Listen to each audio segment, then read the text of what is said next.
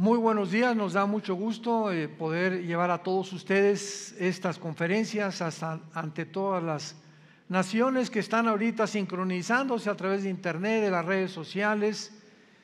Y vamos a iniciar una nueva serie titulada ¿Cuándo inicia o cuándo iniciará la tribulación?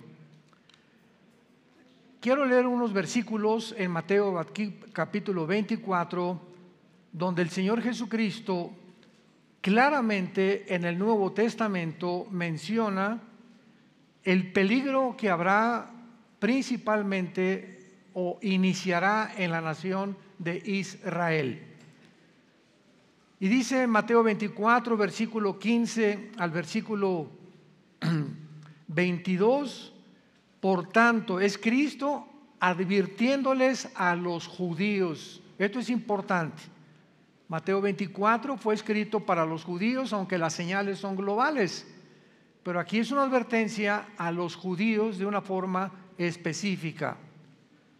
Por tanto, cuando vean en el lugar santo la abominación desoladora de que habló el profeta Daniel, el que le entienda, entonces los que estén en Judea huyan a los montes el que esté en la azotea no descienda para tomar algo en su casa.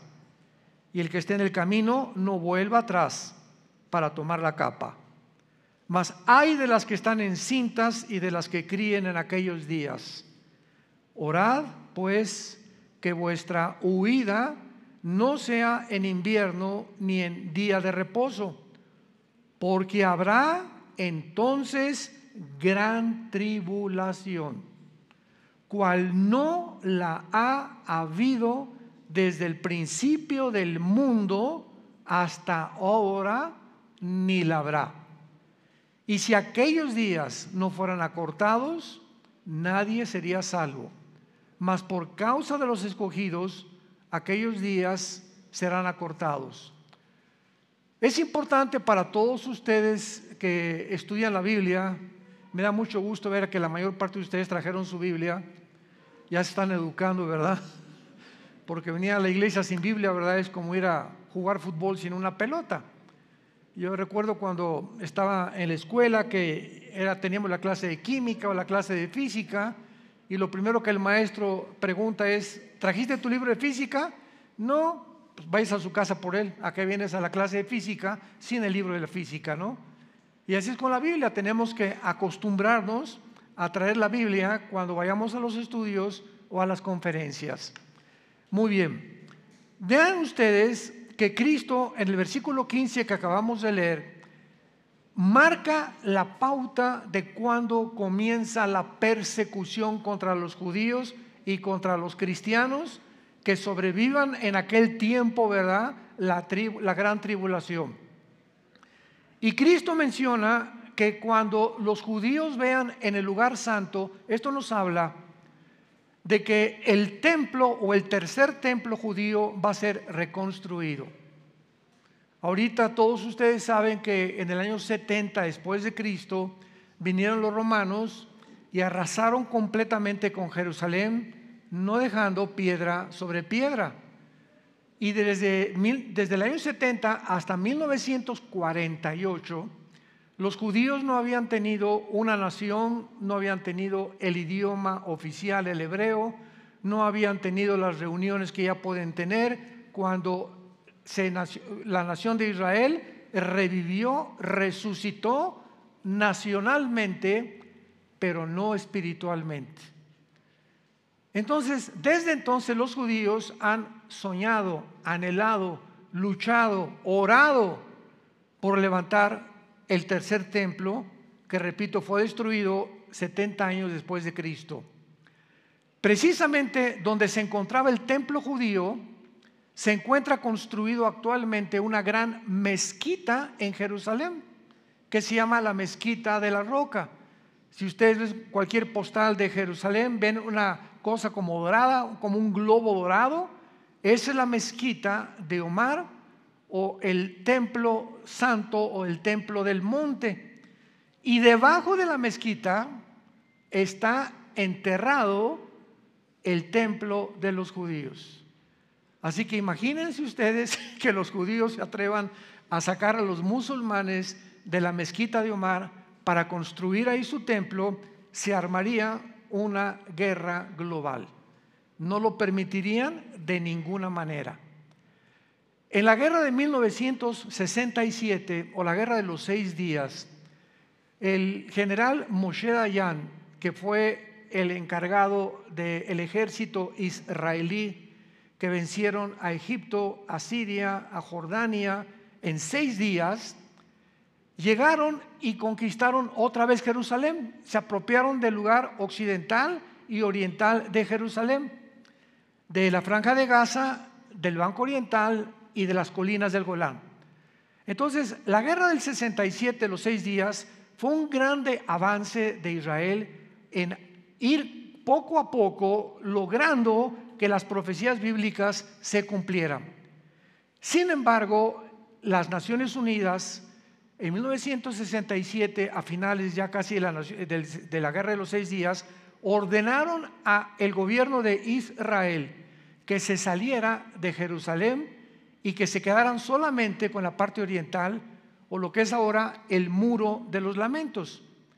Eh, todos ustedes los que han ido a Israel saben que en el muro de los lamentos es la parte judía y junto se encuentra la parte de los musulmanes o bajo el control de los musulmanes, que está la mezquita de Omar precisamente. Fue lo único que los judíos pudieron entregar. Se quedaron con las colinas del Golán, que están en el norte, junto al mar de Galilea, frontera con Siria. La franja de Gaza, donde se encuentra el mundo de los palestinos. Y el Banco Oriental, donde se encuentra o se encontraba la ciudad de Jericó, que está bajo el control de los musulmanes dentro de la nación de Israel.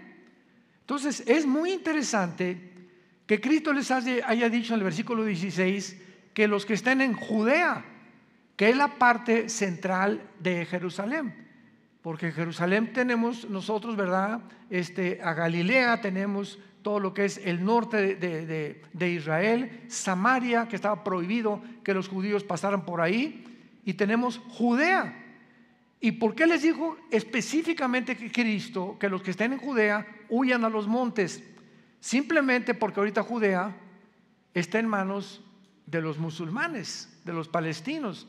Y cuando venga la persecución, son a los primeros que van a matar. Entonces, hace dos mil años ya Jesucristo sabía que esa franja de Judea iba a estar ocupada por los palestinos y que cuando el anticristo inicia la persecución, comenzara entonces a huir hacia, van a huir hacia Petra, hacia el sur de Jordania, donde van a ser protegidos durante tres años y medio un remanente muy pequeño de judíos. Muy bien, pero vemos nosotros en el versículo 15 que Jesucristo menciona la abominación desoladora de que habló el profeta Daniel. Vayamos al libro de Daniel para descubrir qué cosa es esta abominación desoladora que cuando la vean es la señal. En ese momento, sépanlo, échense a correr. No regresen a su casa ni recojan nada de lo que tengan, porque se inicia una matanza que con la matanza de los nazis en el 41 al 45 del siglo pasado no se va a comparar.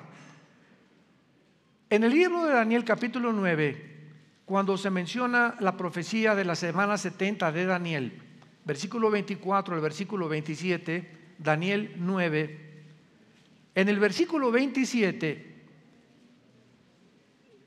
termina esta profecía diciendo, por otra semana confirmará el pacto con muchos. A la mitad de la semana hará cesar el sacrificio y la ofrenda. Después, con la muchedumbre de las abominaciones vendrá el desolador, hasta que venga la consumación y lo que está determinado se derrame sobre el desolador. Esta profecía que comienza en el versículo 24 le da a Israel exactamente los 7 por 7 o 440, 490 años de existencia desde que comenzaron a reconstruir Jerusalén, Nehemías capítulo 2, hasta la entrada de el domingo de Ramos cuando Cristo entró en su burrito a Jerusalén y gritó, Jerusalén, Jerusalén, que matas a los profetas, no conociste el día de tu habitación. Hasta ahí ese momento se cumplieron 483 años de la profecía de Daniel 24 al 27. Vean ustedes, damas y caballeros, santos de Dios, la exactitud matemática de las profecías bíblicas que podemos nosotros describirlas como algo sobrenatural. Porque si alguien conocía cuándo iba a venir Cristo, eran los judíos. ¿Y quiénes fueron los únicos que se enteraron cuando Cristo nació? Los famosos reyes magos. ¿Recuerdan? ¿Saben de dónde venían los reyes magos? Venían de Irak, de la antigua Babilonia, que no eran magos. La palabra magú en el, en el griego significa o astrónomos o estudiosos profundos de la teología. Entonces, estos reyes magos, 600 años después de, Daniel, sabían que Daniel les había enseñado, porque acuérdense que cuando Daniel eh, trabajó con Nabucodonosor y con Darío, el rey de Persa, con el imperio medio persa, nombraron a Daniel jefe de los astrólogos, de los brujos y de los hechiceros de Babilonia. Entonces Daniel tuvo la oportunidad a todos estos eh, personas tan desinformadas del verdadero Dios y del verdadero mundo espiritual que nos rodea, que las profecías bíblicas se iban a, este, a cumplir y que cuando se cumplieran 483 años iban a ser el Mesías. Y venían desde allá, desde Irak, llegaron con Herodes, recuerdan ustedes, a preguntarle, oye, pues es que hemos seguido un astro, ¿verdad? que los guió una luz desde Irak hasta el tiempo de Jerusalén, porque ha nacido Jesús el Mesías. ¿Y los fariseos dónde estaban? Eran los estudiosos de la ley. El problema es que los fariseos no tenían más que la letra y no tenían el espíritu de la ley. Y así pasa con muchos cristianos, ¿verdad? Que puedes, tú puedes estudiar teología y puedes tener mucho conocimiento sin entender los pensamientos o los caminos de Dios. Entonces no basta nada más tener el conocimiento bíblico, sino tener al Espíritu de Dios dentro de nosotros que nos alerta ante las cosas que están sucediendo. Cuando vean la abominación desoladora, échense a correr. La abominación desoladora Vayamos ahora al capítulo 12 de Daniel, versículo 1. En aquel tiempo es hablando de la gran tribulación, los siete años que se vienen sobre el mundo de tribulación. En aquel tiempo se levantará Miguel, el gran príncipe que era de parte de los hijos de tu pueblo, y será tiempo de angustia, como nunca lo fue desde que hubo gente hasta entonces, Cristo repite en Mateo 24 a gran, gran tribulación como jamás ha existido en el mundo. Cristo cita las palabras de Daniel 12.1, 600 años antes de que Cristo naciera en la tierra. Entonces en aquel tiempo será libertado tu pueblo, los que se hallen inscritos en el libro y muchos de los que duermen en el polvo serán despertados, unos para vida eterna y otros para vergüenza y confusión perpetua. La abominación desoladora es la imagen del anticristo, que tal vez va a ser como una estatuita que van a poner dentro del templo de los judíos y que de acuerdo a, lo vamos a ver ahora en Apocalipsis, a Daniel, a este Apocalipsis capítulo 13, va a ser un demonio que le va a dar vida a la estatua y va a parecer como que está vivo. Ahora ya saben, ¿verdad? Porque hay cuántas estatuas que le está sangrando estatua al, santito y que tienen estas señales y que apareció una señal de la Virgen en un árbol, hasta en una oblea salió la imagen de una Virgen, etcétera, etcétera. Estamos llenos de señales que no vienen de Dios. Tenemos que abrir los ojos. porque Satanás tiene el poder de poder hacer señales sobrenaturales que parezcan que son naturales. Entonces, veamos nosotros en Apocalipsis capítulo 13, cuando el anticristo nombra al falso profeta a encargarse de dirigir la última religión mundial, es el falso profeta el que va a encargarse de hacer que esta imagen cobre vida y engañe al mundo llamándose la abominación desoladora. Dice el versículo 14, Apocalipsis 13, y engaña a los moradores de la tierra. Está hablando del falso profeta, con las señales que se le ha permitido hacer en presencia de la bestia, mandando u ordenando a los moradores de la tierra que le hagan, sigan con cuidado esto, que le hagan imagen a la bestia que tiene la herida de espada y vivió.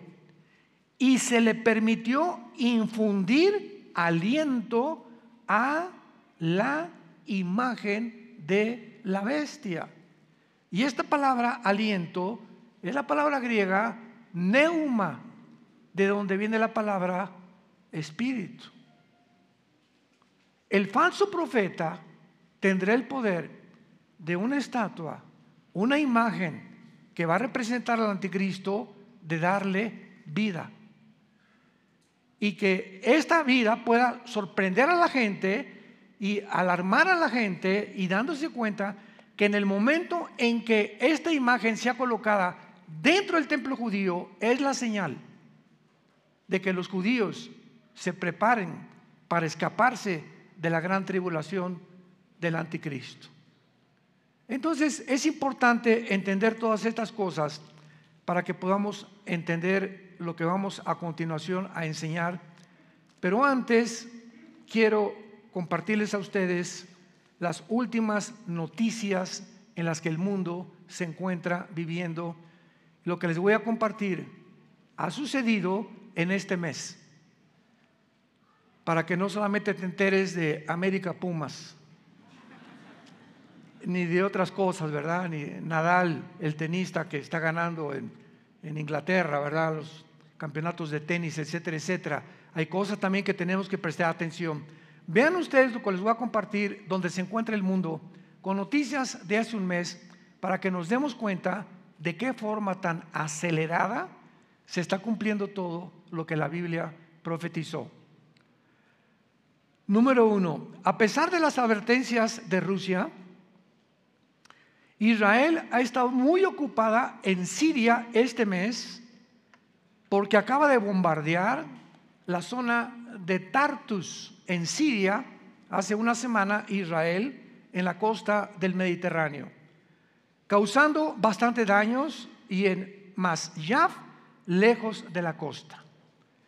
En ambas zonas la aviación israelí, que se considera la más apta y los pilotos israelíes se consideran los mejores pilotos de guerra del mundo, fueron a Siria y destruyeron blancos iraníes en ciudades de Siria, porque Siria e Irán son compadres junto con Rusia y con China. Entonces vemos de qué forma estas naciones están conglomerándose para tener un control del Medio Oriente cuya finalidad es Israel, para aniquilar a Israel finalmente, que no lo van a poder lograr, pero es lo que va a causar la tercera guerra mundial. Ahora muy bien, eh, estas, estas zonas que fueron destruidas por los eh, pilotos israelíes eran unas, el blanco era una bodega del Centro Científico de Investigaciones de Siria y destruyeron dentro de esta bodega cientos de misiles que Irán está transportando a Siria para que Siria los use en contra de Israel en las colinas del Golán. Porque acordémonos que las colinas del Golán es el norte de Israel junto al mar de Galilea y es la frontera exactamente con Siria. Y ahí se encuentra ya Irán y Siria a punto de entrar contra Israel. Días después, Israel bombardeó el área alrededor de los aeropuertos de Alepo y Damasco en Siria. En el aeropuerto militar de Alepo, hace cuatro días, cuatro misiles destruyeron un armamento iraní otra vez. De acuerdo a la estrategia, Israel bombardeó estos aeropuertos porque descubrieron a través de los radares que los iraníes estaban cargando aviones en la ciudad de Alepo para transportarlos a Damasco, que es la capital de Siria. Y entonces cuando bombardearon eh, Alepo, se dieron cuenta que un avión despegó del aeropuerto y se dirigía a Damasco. Y antes de que el aeropuerto iraní llegara a Damasco, los pilotos israelíes bombardearon el aeropuerto donde iba a aterrizar el avión e impidieron que aterrizara y les confiscaron todas las armas. El potencial para otra guerra en Irak se encuentra latente. Hace cinco días aumentó la violencia en la nación de Irak o la antigua Babilonia bíblicamente. Dentro de Irak domina la rama de los de los, eh, del Islam llamado los shiitas. Ya sabes que el Islam tiene los shiitas y los sunnis. Son dos ramas que nacen del Islam. Y una es pro Irán, una rama dentro de Irak es pro Irán y la otra es en contra de Irán. Entonces, los que están en contra de Irán tienen a un clérigo llamado Muqtada al-Sad. Pero comenzaron a, este, haber rumores en Irak que los iraníes querían matar al clérigo o al líder del escuadrón de, de musulmanes chiitas y no los sunnis. Entonces comenzó como una guerra civil dentro de Irak hace tres o cuatro días que comenzaron a matarse unos a otros y mientras Al-Sad quería mantener a, los, a sus seguidores tranquilos, Irak declaró un toque de queda en la nación, sacando a sus empleados los Estados Unidos de las zonas de seguridad, les llaman green zones o zonas verdes, y cerraron las fronteras con Irak hace dos días. El plan y deseo del régimen de Irán, del régimen shiita de Irán, es aumentar su presencia en Irak, en Siria y en el Líbano para conquistar todo el Medio Oriente. Pero Irán sostiene al grupo terrorista Hezbollah en el Líbano, sostiene a los yudis en Yemen y sostiene a Hamas en la franja de Gaza, Irán. Entonces, ahorita están a punto ya de terminar la bomba nuclear, los iraníes. Y cuando estaba el presidente Trump, hicieron un tratado para confiscarle a Irán todas las centrifugadoras que producen el uranio 235, que es el elemento para fabricar la bomba atómica. Entonces, Sale Trump y entró ahorita Joe Biden, tu padrino, y él cambia completamente todo por la guerra de Ucrania. Vean ustedes cómo todo en el mundo, no hay coincidencias, todo está entrelazado, todo lo que pasa ahorita en algo está conectado y tenemos que encontrar cuál es el propósito de estas conexiones. Bueno, cuando Rusia invade Ucrania, pues Rusia le provee el 65% del gas a la Unión Europea. Y ahora que Estados Unidos, no, pues vamos a, mandarle sanciones económicas a Putin para que ya este, abandone su plan de este, atacar, invadir Ucrania y vamos a, a, fortalecer la OTAN, el ejército de Europa y la Unión Europea, etcétera, etcétera. Todo lo que planeó Estados Unidos contra Putin ha fracasado rotundamente. Putin no se ha salido de Ucrania, lo dijimos nosotros, porque Ucrania pertenece en Ezequiel capítulo 38 de la Biblia del Antiguo Testamento a la zona que se conoce como los Magogitas. La, guerra de Gog y Magog, Gog es un líder, Magog es la zona geográfica desde, eh, desde Finlandia, el, mar Báltico, el mar Negro, el mar Caspio y todo lo que está en el sur de Rusia, Kirguistán, Kuzikistán, Kakistán, Pakistán, Afganistán, etcétera, etcétera, pertenece a la zona de Magog. Entonces, bíblicamente se profetizó hace 2700 años que Rusia vendría con todas las naciones del sur, que ahorita son 15 repúblicas que se dividieron en 1991 cuando cayó el comunismo, para venir a atacar a Israel.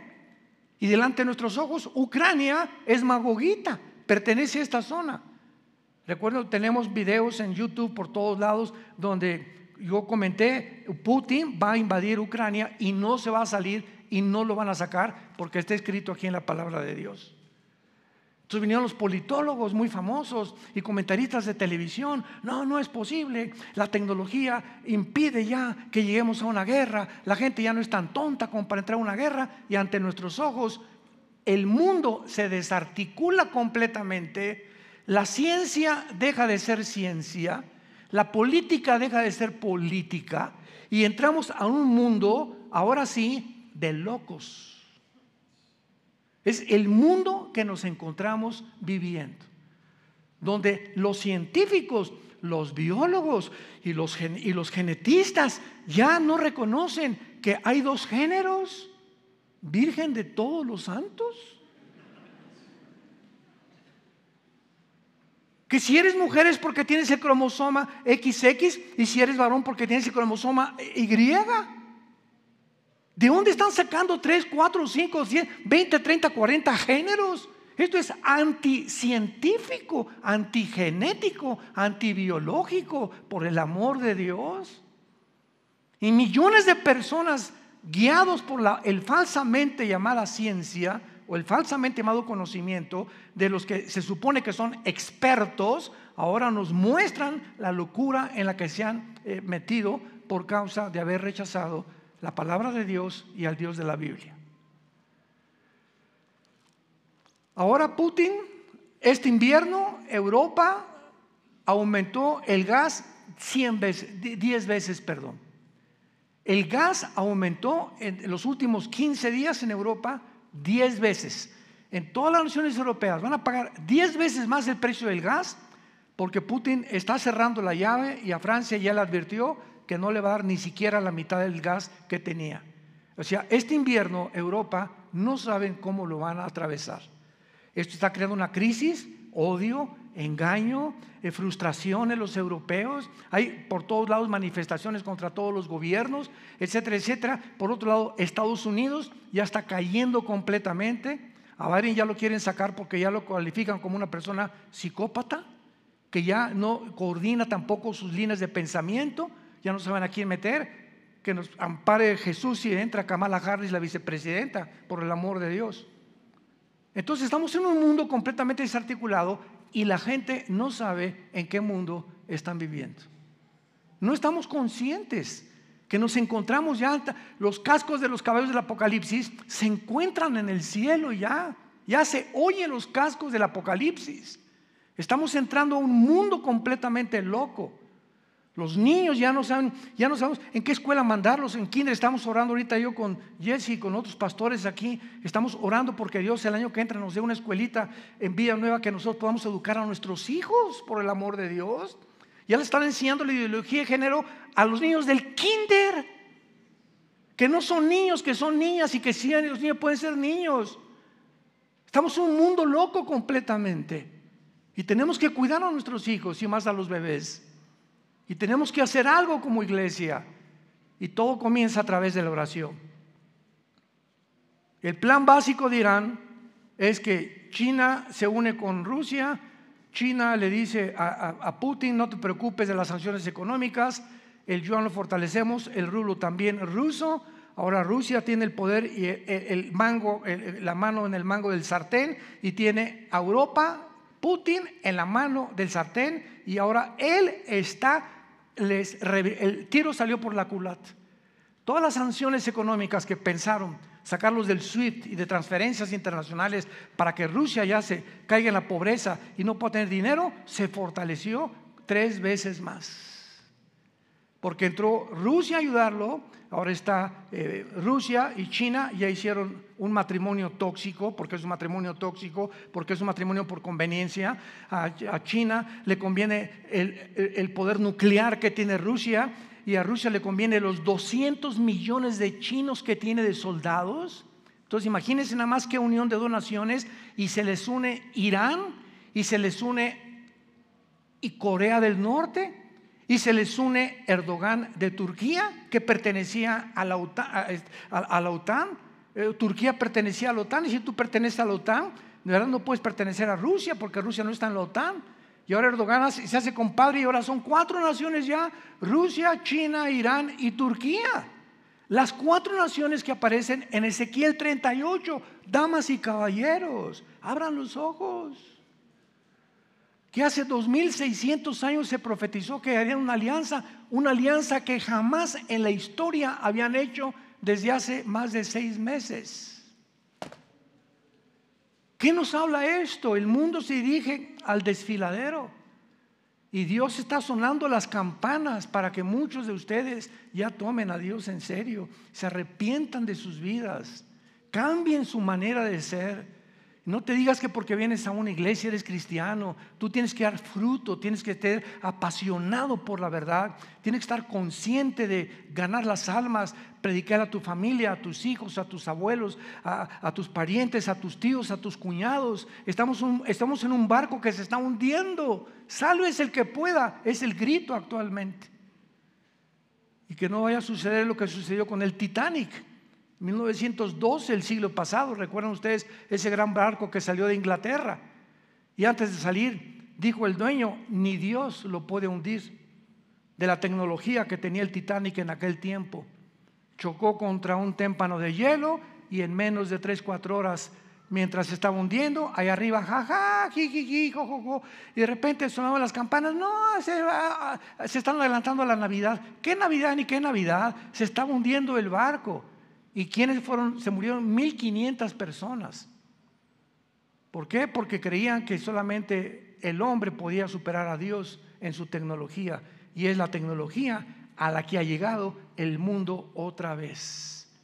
Ahora los transhumanistas, todos los, el, el famoso Elon que, quiere comprar Twitter, ¿verdad? Y que eh, dueño del proyecto X, que va a fabricar un chip para quitarnos los pensamientos malos, la envidia, la ambición, la avaricia y meter chips a través de las, de las venas, eh, eh, chips intravenosos que lleguen al cerebro con el chip y que, llegue y que te cambie todas estas cosas y producir robots.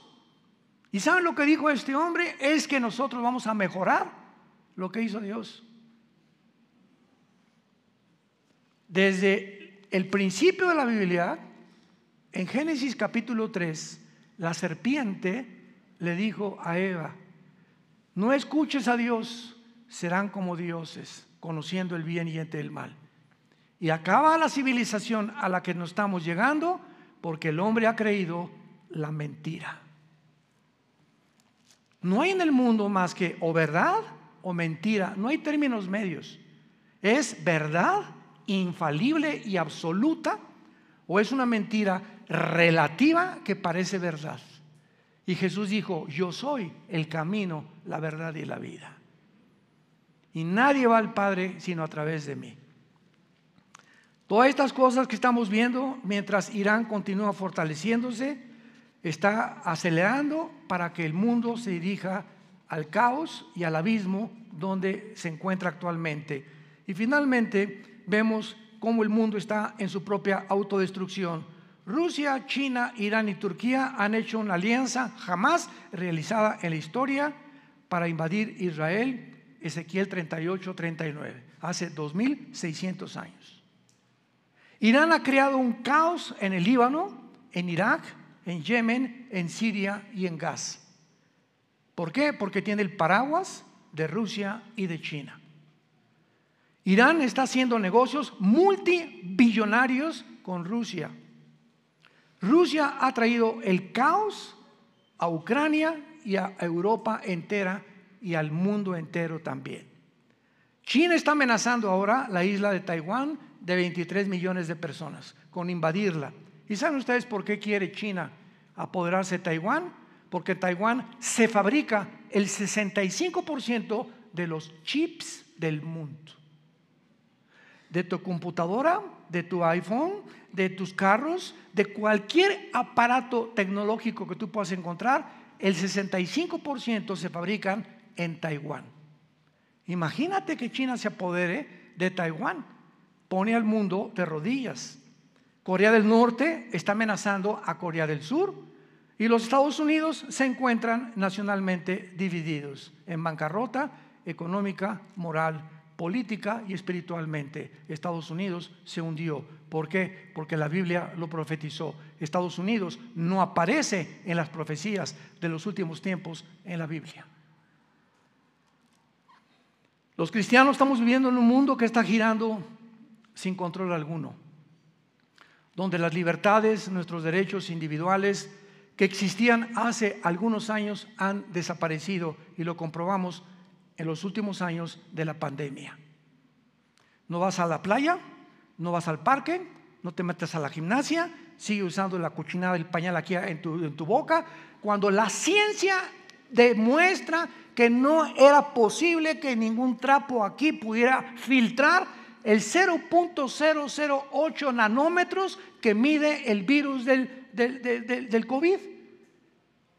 ¿Por qué? Porque es dentro de los microorganismos de bacterias y, y, microbios, el virus es el más pequeño de los microvirus que existe. No existe algo que lo pueda colar. Y lo, lo demostraron. Lo demostró el, maestro, el, eh, eh, premio Nobel de la, literatura eh, en, Europa, los alemanes, los químicos, que era imposible que esto pudiera suceder, que era imposible que una vacuna fuera fabricada en un año, por el amor de Dios. Porque esa, ese, ese deseo de poder vacunar a todos bajo una imposición de que no entras a la escuela si no te vacunas, no subes al avión si no te vacunas. O sea, ¿qué poder maligno existía detrás cuando el código de Nuremberg, que se hizo en 1947-48, cuando los nazis mataron a los judíos, a los, a homosexuales y, este, y a gitanos en Europa, se hizo este código que establece ningún ser humano puede ser obligado a tomar ninguna medicina, ninguna inyección sin su consentimiento. Nadie puede llegar a decirte, ponte ahí y si no, no te subes al avión o si no, no entras a la escuela. No te pueden imponer algo contra tu salud que tú no aceptes. Pero lo vimos que se acabó.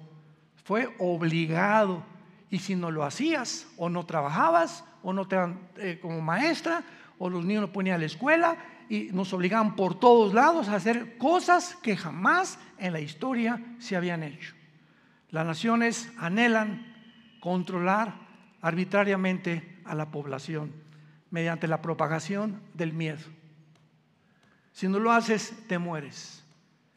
Y las personas, la mayor parte de las gentes que han muerto por el famoso COVID han sido porque fueron desatendidas. Yo tengo cientos de, cientos de, testigos y de testimonios de personas, amigos y cristianos en el mundo entero, que van a su pariente un día en la mañana y en la noche, llegaban al hospital y les decían que ya estaba muerto. En menos de 48 horas los despachaban y más si pasaban de los 65 70 años de edad. Y nunca, jamás se recomendó la medicina. Jesús, María y José y el burrito que los acompaña. La ivermectina, la hidroxicloroquina, el, dióxido de cloro que se demostró por el, doctor Montañer, apúntalo, premio Nobel de Medicina Montañer, murió hace algunos meses, dijo la ivermectina y la hidroxicloroquina y el dióxido de cloro es la mejor medicina para el COVID pero nunca, es más, les prohibieron a los hospitales y a los médicos que recetaran la ivermectina y la hidroxicloroquina. Lo prohibieron. Yo tenía un médico personal en México que llegué con él con mis análisis, le dije, oye, esto y esto, este, porque me dio COVID a mí también, ¿verdad? Gracias a Dios que no fue más que dolor de cabeza y y, no gracias a Dios que no, tuve ninguna consecuencia más, de, fortalezco mucho mi sistema inmune desde hace muchos años, gracias a Dios. Y le dije, oye, ¿tú no recetas a las personas ivermectina? No, lo tenemos prohibido. Y si te metes a Wikipedia y metes ivermectina, uh, medicina que no tiene experimento más que para los caballos y los animales. Infelices asesinos, psicópatas. Nos quieren matar. Y el mundo sigue completamente. ¿Qué pasó? Y ahí está el internet, mete a la doctora, la, Argentina, eh, ahorita en, Alemania ya está un grupo de doctores, de microbiólogos, bacteriólogos, ya tratando de llevar a las Naciones Unidas, aunque las Naciones Unidas están compradas por este élite de personas, ¿verdad? Que se llaman Bill Gates, David Rockefeller, Zuckerberg, el dueño de Facebook, y todos ellos, es una élite de multimillonarios que decidieron hace ocho años en una reunión por Franz Schoff, el presidente del foro eh, internacional que se une en Suiza cada año, determinar, eliminar y despoblar el mundo porque somos demasiados. Y por eso la ideología de género. ¿Por qué? Porque si promueves el movimiento LGTB, ya no se casan. Y si promueves el aborto, hay menos niños. Todo tiene una razón de ser. Y detrás de todo esto se encuentra Satanás. Primera de Juan 5:19. El maligno que controla el mundo entero y somos nosotros la luz. Somos cristianos. Nosotros no estamos en tinieblas como el mundo se encuentra actualmente. Tenemos que abrir los ojos, consultar, meter, investigar, para no ser como, como borreguitos todos siguiendo lo que se les dicta y lo que se les dice. Un niño, ¿cómo es posible que haya llegado al crimen de ponerles y taparles la boca a los niños? El, oxígeno que los niños necesitan por las neuronas, eh, su problema neurológico, neurológico de su cerebro es cuando está en desarrollo o un niño le prohíbes el oxígeno y causa daños irreversibles en su cerebro a los 10, 15 años de edad. Porque está en desarrollo sus neuronas de su cerebro y les dices, no respires y les pones ese pañal en la boca es un crimen de veras. Y tenemos que hacer así, tenemos que enojarnos y odiar el mal. Así como con la misma pasión amamos a Dios con todo nuestro corazón y con todas nuestras fuerzas, con la misma pasión y con la misma fuerza tienes que odiar el mal. Tenemos que, somos soldados de Jesucristo, somos guerreros del, del Hijo de Dios. Él dio su vida en una cruz por nosotros para que fuéramos la luz del mundo. ¿Estás tú alumbrando? ¿Estás informado? ¿O estás siguiendo todo el rebaño que vaya a un mundo precipitándose, quitándonos la salud? Simplemente porque quieren despoblarnos, un grupo de seis familias, seis familias, ya no son ni los gobiernos, son familias que están dictándole y le dan a la Organización Mundial de la Salud la autoridad para que la Organización Mundial de la Salud, que no es un gobierno, dicte los protocolos. Y lo que diga la Organización Mundial de la Salud, se prohíbe la ivermectina, se prohíbe. Se prohíbe la hidroxicloroquina, se prohíbe. Se prohíbe el dióxido de cloro, se prohíbe. Todo lo que digan ellos los pusieron como los dioses de las naciones y todos los gobernantes seguían el protocolo de la Organización Mundial de la Salud. No lo que decía el sentido común, no lo que dice la razón, no consultaron con médicos más especialistas, sino que siguieron como borregos lo que decía la Organización Mundial de la Salud.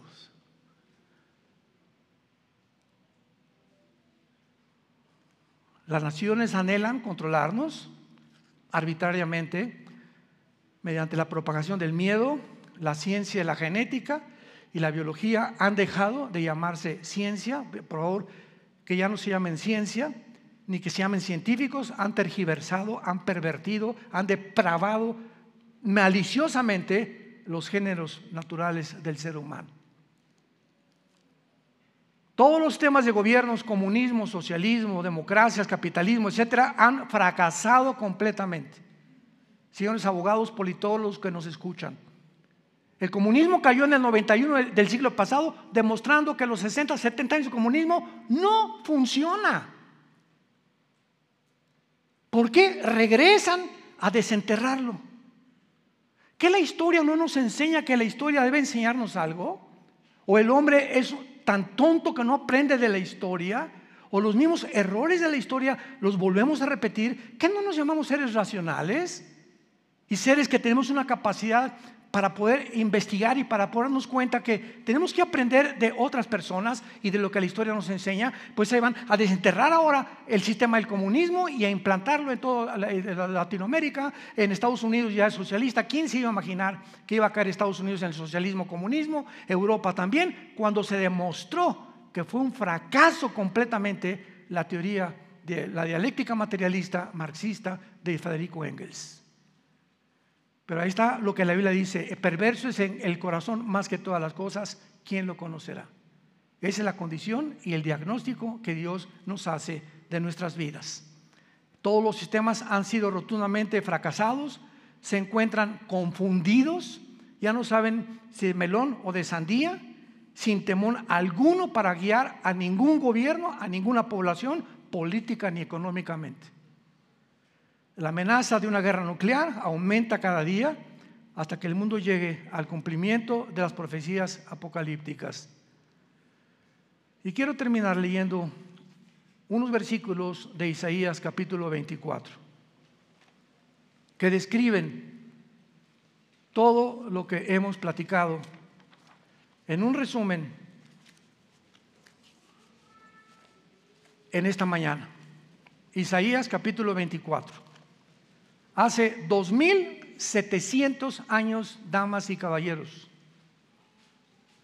santos de Dios, hace 2700 años el profeta Isaías se adelantó a los periódicos de mañana en la mañana y a todo lo que está pasando en el mundo para describir cómo el mundo iba a terminar, pero más que eso, las causas las tres causas por las cuales el mundo tenía que terminar como está terminando. Isaías 24, versículo 3. La tierra será enteramente vaciada, completamente saqueada, porque Jehová ha pronunciado esta palabra. Se destruyó, cayó la tierra, enfermó, cayó el mundo, enfermaron los altos pueblos de la tierra y la tierra se contaminó bajo sus moradores. Pongan atención las tres causas que menciona Dios. Número uno, porque traspasaron las leyes. Número dos, porque falsearon el derecho. Y número tres, porque quebrantaron el pacto sempiterno. Por esta causa, la maldición consumió la tierra. Dios cuando creó al mundo, damas y caballeros, nos, dejó leyes morales, porque Él es el legislador de la ley. Y dijo Dios, no cometerás adulterio, no tendrás relaciones sexuales antes de casarte. Respeta a tu esposa cuando esté en su, en su, en su tiempo cada mes, no tenga relaciones sexuales con ella nos dejó leyes del sexo, no se mezclará varón con varón, mujer con mujer, ni animales con seres humanos. ¿Por qué? Porque Él es el Dios de la genética que nos dejó sus leyes claramente establecidas. ¿Y qué hemos hecho los hombres? Las hemos traspasado. Y vamos ahora hombre con hombre, mujer con mujer, vamos a hacer lo que nos dé la gana y vamos a crear una mejor raza de seres humanos. Imaginémonos la soberbia a la que hemos llegado a la soberbia. ¿Por qué solamente, meramente soberbia? Creernos dioses. Creerle a, la serpiente lo que dijo hace seis mil años aproximadamente de historia. Número dos, falsearon el derecho. Eh, todos los gobiernos que protegen a las mujeres, desgraciadamente a una, eh, una, mujer la golpea el esposo, la mujer va a quejarse y archivan su caso, feminicidios por todos lados, cada vez más muertes de mujeres, más muertes de niños, tráfico humano, es impresionante el tráfico humano que hay en el mundo ahorita, de niños y de bebés. Increíble, todos los refugiados de la guerra de, Siria civil, de la guerra de Irak, que atravesaron por Grecia, que han poblado acá, los refugiados que van de, México, Nicaragua, Salvador, que migran a Estados Unidos y que desaparecen en la frontera, miles y cientos que no aparecen en los periódicos porque los medios de comunicación están controlados por esta élite de seis familias. El 90% de los medios de comunicación, televisoras, eh, estaciones de radio, periódicos, etcétera, New York Post, eh, CNN, etcétera, etcétera, están controlados por esta élite que quiere despoblar la tierra. Hemos falseado el derecho, ya no hay leyes, ya no hay nadie que respete a nadie. El crimen sobreabunda por todos lados y los gobiernos ya no les interesa tampoco perseguirlos. Y finalmente quebrantamos el pacto sempiterno, que es el pacto del matrimonio. La institución más santa, más sagrada que Dios estableció para la sobrevivencia del ser humano fue el matrimonio entre un hombre y una mujer. Y las relaciones entre un perro tiene una perra, el conejo tiene una coneja, el toro tiene una vaca. Y en el mundo eh, animal, en el mundo de las aves, en el mundo de los peces, el tiburón tiene la tiburona, el vallenato la ballena, etcétera, etcétera. En todos los sentidos y en todas las áreas no hay más que dos sexos, varón o hembra, macho o hembra, hombre o mujer. No hay más. Pero el pacto del matrimonio ha sido completamente pisoteado, ha sido completamente blasfemado. Ya los hombres no tienen ninguna caridad, consideración ni empatía por la esposa, la ven como un objeto, tómala y déjala y se entregan completamente, ¿verdad?, a sus amantes, etcétera, etcétera, porque eso es ser macho camacho. Y si quieren parecer más a Rambo que al rey David. Y es el mundo que vivimos, es un mundo desarticulado completamente por todos lados. Ahorita eh, el divorcio está entre matrimonios que se casan entre los 19 y los 24 años de edad. El divorcio ha aumentado 85% en Latinoamérica. Ahora los pastores realmente estamos desanimando a muchos a que no se casen todavía. Espérate lo suficiente para madurar y tener la razón y tener el criterio y la visión y la perspectiva que Dios quiere que tengas, porque el matrimonio es lo más santo que Dios ha creado para la sobrevivencia del ser humano. Y cuando el matrimonio ha llegado al punto donde hemos llegado, la pregunta es en el Salmo 11, si los fundamentos fueran quitados, ¿qué será de nosotros? Se derrumban los fundamentos de la ética, los de la filosofía, los de la ciencia, los de la política, un mundo donde todo está siendo derrumbado a nuestro alrededor. Lo único que está permanentemente es el fundamento que es Jesucristo. 1 Corintios 3:10. Nadie puede poner otro fundamento más que Jesucristo. Y finalmente la famosa parábola de Jesús. Un hombre construyó sobre la arena y vinieron tsunamis, vinieron vientos, vinieron lluvias y su casa fue derrumbada. Y otro hombre construyó sobre la roca. Y vinieron tsunamis, vinieron vientos, vinieron eh, lluvias y su casa permaneció. Qué sencillez de las enseñanzas de Cristo y cuánta sabiduría detrás de algo tan sencillo. ¿Sobre qué estás construyendo tu vida? ¿Sobre Marx? Eh, ¿Sigmund Freud? ¿El Che Guevara? ¿Alejandro el Magno? ¿Mahatma Gandhi? ¿Mahoma? Dime sobre qué estás construyendo tu vida. Dime quién es tu gallito giro. Dime quién es a la persona que más admiras politólogo, escritor, lo que tú me quieras decir, o sistema de gobierno, fundador de cualquier idea, dímelo quién es y compáralo con Jesucristo. Dime el libro que tú quieras compararme, los billones de volúmenes de literatura que existen en el mundo y comparémoslo, cualquier libro que existe con las Sagradas Escrituras. No hay ni comparación alguna.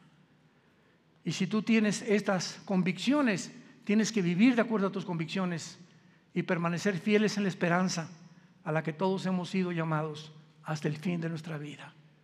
Oremos.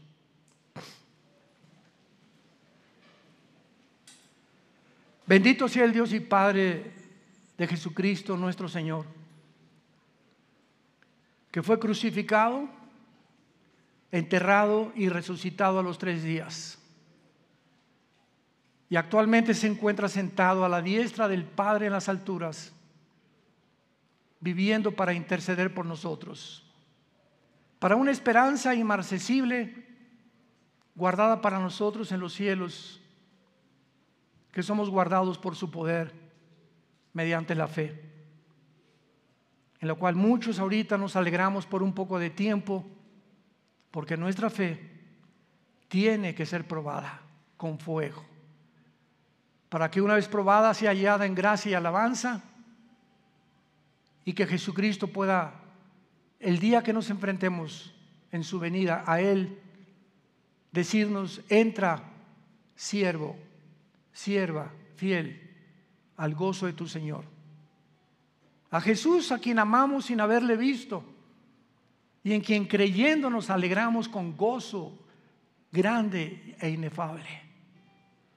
Bendito seas Dios por habernos dado un espíritu de sabiduría, de inteligencia, de conocimiento, de discernimiento de espíritus.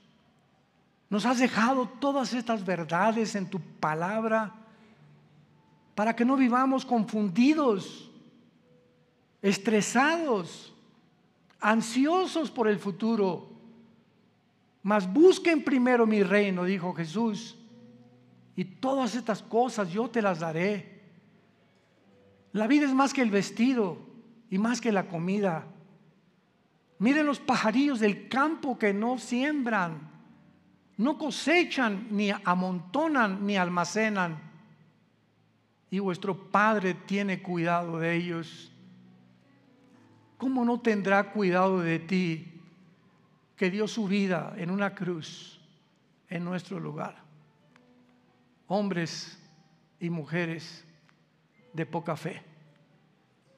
Te damos gracias por esta oportunidad que tenemos, Señor, de reflexionar en tu santa palabra y arrepentirnos de cosas que no podemos dejar en nuestra vida, porque el pecado no confesado es un pecado que comienza a minar nuestra vida espiritual.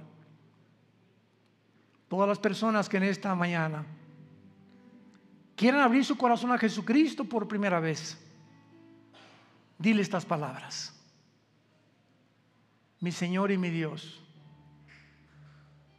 te pido perdón por mi vida, por mi soberbia intelectual, por creerme Dios por creerme diosa.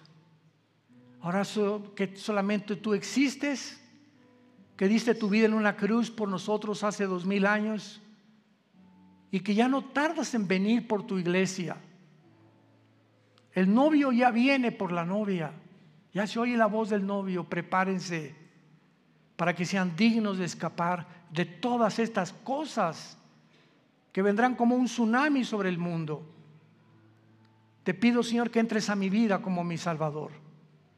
Creo que en la cruz con tu sangre pagaste por mis pecados y que a los tres días resucitaste de los muertos. En tu nombre santo, Señor Jesús. Amén.